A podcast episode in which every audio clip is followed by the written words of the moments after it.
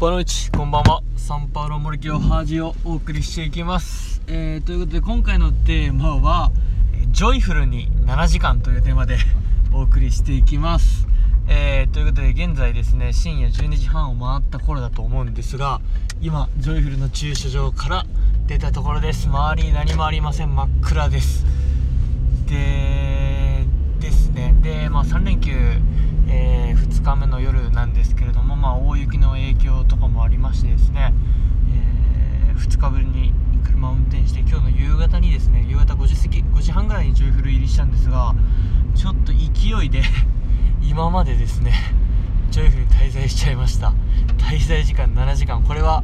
えー自分でも予想しなかったんですがまあ23時間でいいかなと思ってたんですが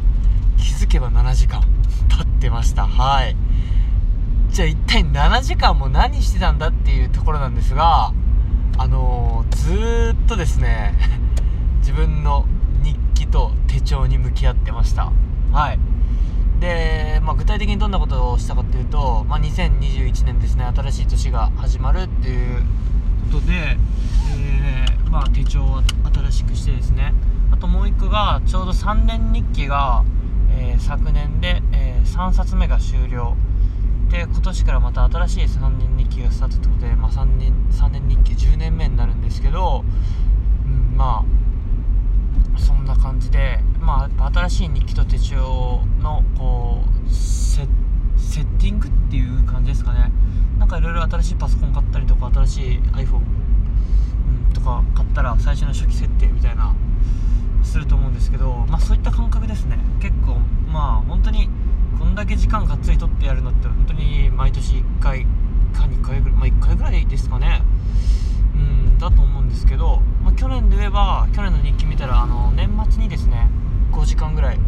えー岡山のマックにこもって、えー去年の振り返り1年間の振り返りみたいなことをしてたんですけど、うん、でもなんかそれでもちょっと足りなかったなみたいなことはなんか覚えてるというか思い出した節もあります。っていう感じでまあまあそんな感じでですね、新しい日記と新しい、えー手帳とですねずっとにらめっこをしていたような7時間でした。で、まあ、それにプラスしてですねちょっと岡山から、あのーこれまで、えーまあ、3日記10年目ってことなんで、え9年間積み上げてきた3冊もあってですねそれは財産としてこう自分の手元に置いておこうというふうに、まあ、思いましたんで、あのー持ってきたんです岡山から。でそれを最後の1時間うん1時間半ぐらいは見返したりしたんですかね。でそういうまあ見返す中にもやっぱ新たな発見新たな自分の学び、えー自分の過去の葛藤とか考え悩みとか、うん、知れてですねすごく良かったです。でえーまあ1個前の3年日記ですね。2020年まで書いてたのよりもそのその前ですね。2冊目の3年日記が、うんまあ、ちょうど、えー大学4年生の終わりですね。社会人1年目になる前から、まあ、ブラジル行ったばっかりのところまでの3年間でですね。結構時間をかけて3年日記自体の振り返りみたいなこともしててですね。いろいろ日々の日記以外にもこう3年間を振り返ってのこう対極的な振り返りとか気づきメモみたいなこともしてたんでそういうのを振り返りながら、え自分の過去の思いとか、うん、なんかなんだろうな。死ぬまでにやりたいことをこんなんとかこういうことを目指してるというのをまとめてたりとか自分の過去の傾向から、えーこんなことが起こるみたいなもう歴史から学ぶみたいな自分の歴史から学ぶみたいなこともですね、まあ、その当時していてでそれをまた今見て、えーさせてもらってるっていう感じで本当にまあまあまあ3年日記とりあえず書け書いててよかったなと、うん、なんかすごい積み上げたなこれはと。やっぱこの財産をもとにですね、まあ、今年2021年はまた新たな、えー歩みを進めていこうと思ってるんですがそんな感じでですね本当に内省に内省を重ねていたような、えー7時間となりました。で、まあ、今の日記の振り返りみたいなのは最後の2時間ぐらいなんですよ。だからもう5時間ぐらいは手帳と向き合ってたんですよね。でじゃあ手帳と何してたかっていうと今年ですねあのまあ、7つの習慣っていう有名な本があると思うんですけどあの7つの習慣をベースにしたこうフランクリン・プランナーってやつですね。がたまたまなんかそれと出会ってですねネットサーフィンで出会ったのか本屋で出たのか、まあ、岡山のあの東急ハンズでちょっと実物を見つけてですねそれを購入して、えー、始めたんですがそれがまたすごくいいんですよね。あの7つの習慣って言ったらもうザ自己啓発本自己啓発本の王道でですね、えー、僕もあのー、確か大学4年生の時に分厚い本は一冊ドーンとちゃんと読んだんですよね。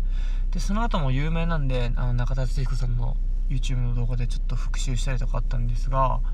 まあ、あの大学4年生の時に読んだ時にあ世の中の自己啓発本これ一冊でいいじゃんって思ったぐらいもう王道中の王道っていうかもう間違いないんですよ。まあ僕も高校23年生ぐらいからちょっと自己啓発系の本を読みながら大学生の時いろいろ読んだ結果大学4年生で7つの習慣をこうドーンと読んでみてあこれでよかったじゃんもう全部っ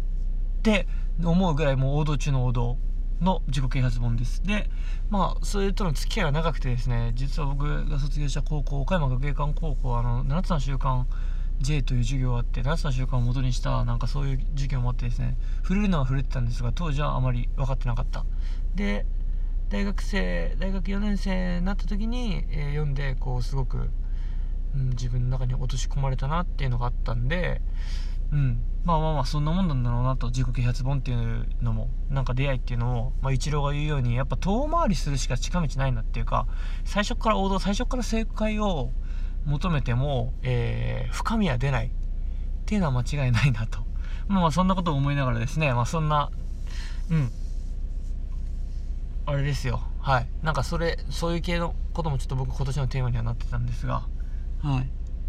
遠回りはやっぱすべきですね。はい。まあまあ、そんな7つの習慣を元にした、えー、手帳を今年からスタートしたさせたわけですが、もうそれがすごくいいんですよね。7つの習慣ベースでいろいろとこう、なんか実践とかワークみたいなのがあって、もちろんこの7つの習慣